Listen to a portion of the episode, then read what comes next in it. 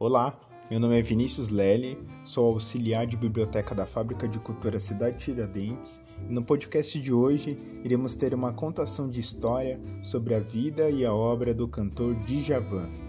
Vamos lá?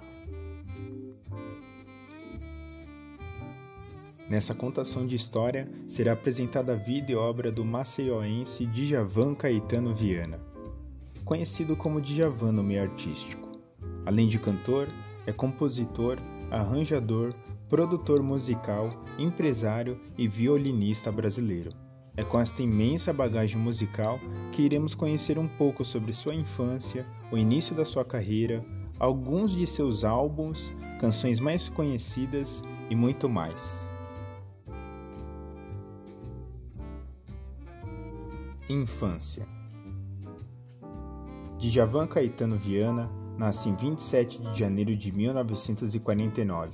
Teve boa educação escolar, mas aprendeu violão sozinho, nas deficientes cifras de revistas.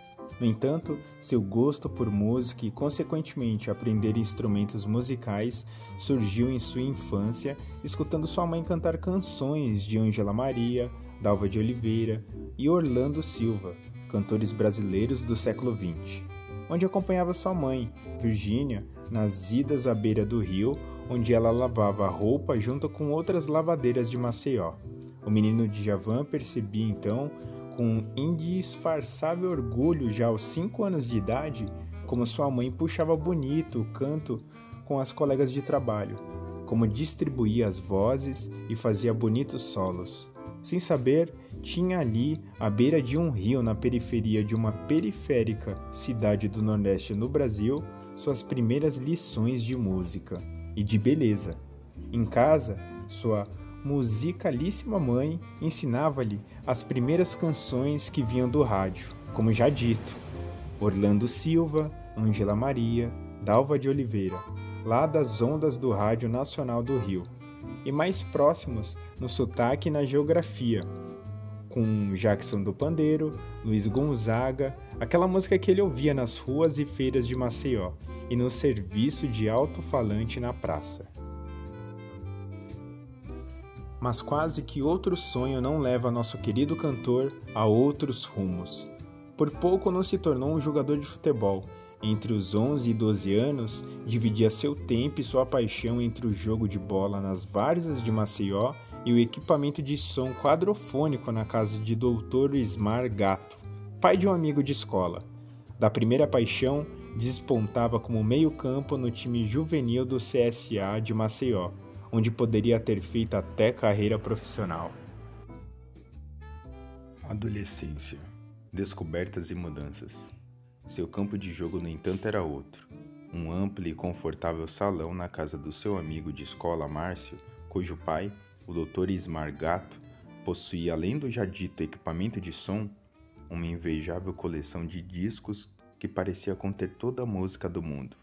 Foi lá que o menino, também craque de ouvido, deparou-se com a música eterna de Bach, a Beethoven, com a inventividade do jazz de gênios como Miles Davis, John Coltrane e o canto negro de Ella Fitzgerald, Sarah Vaughan e Billie Holiday. Com toda a tradição musical brasileira, de Noel Rosa a Tom Jobim e a bossa nova, das escolas de samba ao samba canção, da riqueza harmônica às síncopes rítmicas, toda aquela música que ouvia na Rádio Nacional com sua mãe. Foi lá que ouviu, para seu espanto, que Jackson do Pandeiro, Ari Lobo e principalmente Luiz Gonzaga faziam grande música. Foi lá que Djavan teve a certeza de que deveria fazer música, seguindo a intuição de sua mãe. Aos 23 anos, Maceió já era pequena para o sonho de ser cantor. É então que nosso futuro artista muda-se para o Rio para tentar a sorte no mercado musical. Depois de um início difícil, tem o talento percebido e torna-se crooner de boates famosas como Number One e 706, onde exerce sua versatilidade musical. Para quem não sabe, crooner é um termo usado para descrever principalmente cantores masculinos, que se apresentaram usando um estilo suave, possibilitado por melhores microfones que captavam sons mais silenciosos e uma gama mais ampla de frequências, permitindo que o cantor utilizasse um alcance mais dinâmico e se apresentasse de forma mais íntima.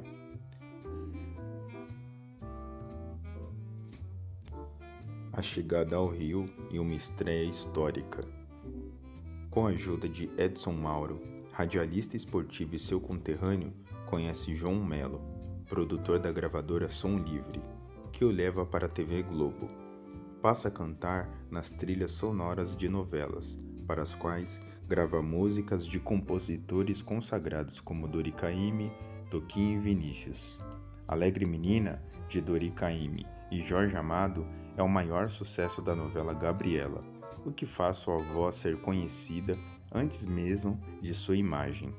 Em três anos, entre 72 e 75, nas horas vagas do microfone, compõe mais de 60 músicas, de variados gêneros, com uma delas, o samba Fato Consumado tira segundo lugar no festival Abertura, realizado pela TV Globo em 1975, e chega ao estúdio da Som Livre.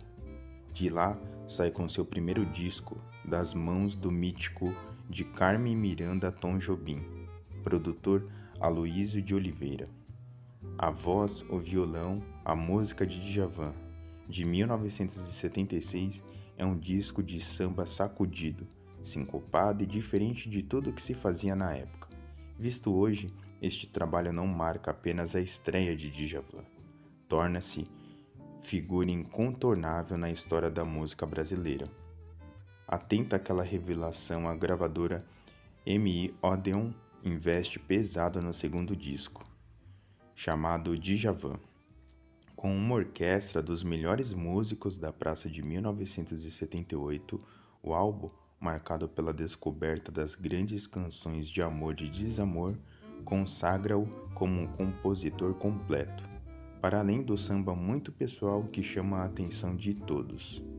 Dois anos depois, em 1980, Djavan lança Alumbramento e mostra que, além de completo, dialoga bem com seus pares o disco inaugura parcerias com Aldir Blanc, Cacaso e Chico Buarque, agora definitivamente colegas de primeiro time da MPB. Anos 80 e o sucesso mundial. A essa altura, talento reconhecido por crítica e público, Djavan vê algumas de suas músicas ganharem outras vozes. Nana Caymmi grava dupla traição Maria Bethânia, Álibi, Roberto Carlos, A Ilha, Gal Costa, Açaí e Faltando um Pedaço, e Caetano Veloso, retribuindo a homenagem do verbo caetanear, substitui por dijavanear em sua versão de sina. Pronto, Djavan realizara seu sonho e o de sua mãe. Era um cantor, compositor, músico de sucesso. Começava junto com a década de 80, um momento de virada na vida e na obra de Djavan, a construção de fato de sua maneira muito própria de fazer música e de viver. Em 1982, a música Flor de Lis, hit instantâneo do disco inaugural, torna-se o primeiro sucesso de Djavan no disputado mercado americano, na voz da diva Carmen McRae, com o título de Upside Down, início de uma trajetória que o faria um dos compositores brasileiros mais gravados no mundo, ao lado de um Tom Jobim, um Ivan Lins. Chega o convite da gravadora CBS, futura Sony Music, e Djavan embarca para Los Angeles para gravar, sob a produção de Ronnie Foster, um dos principais da soul music americana. Luz, é a estreia americana e a estreia americana não poderia ser mais feliz. Djavan contou com a participação de alguns dos melhores músicos americanos e abre o disco com talvez o maior deles. Em 82, como agora, Steve Wonder, que participa na faixa Samurai, como uma espécie de boas-vindas ao circuito da música pop mundial. É um inequívoco sinal de prestígio Musicalmente, este é um pequeno resumo da vida musical de Djavan. Porém, nada impede que você, ouvinte, busque conhecer mais da carreira musical de Djavan. E para conhecer mais a obra do cantor, indica alguns álbuns como Vesúvio, seu álbum mais recente, Lilás, Luz, Seduzir, o álbum que se chama Djavan, Meu Lado e tem mais, muito mais. Mas para começar é isso. Espero que tenham curtido a história da vida e obra de Djavan. Até a próxima. Tchau, tchau.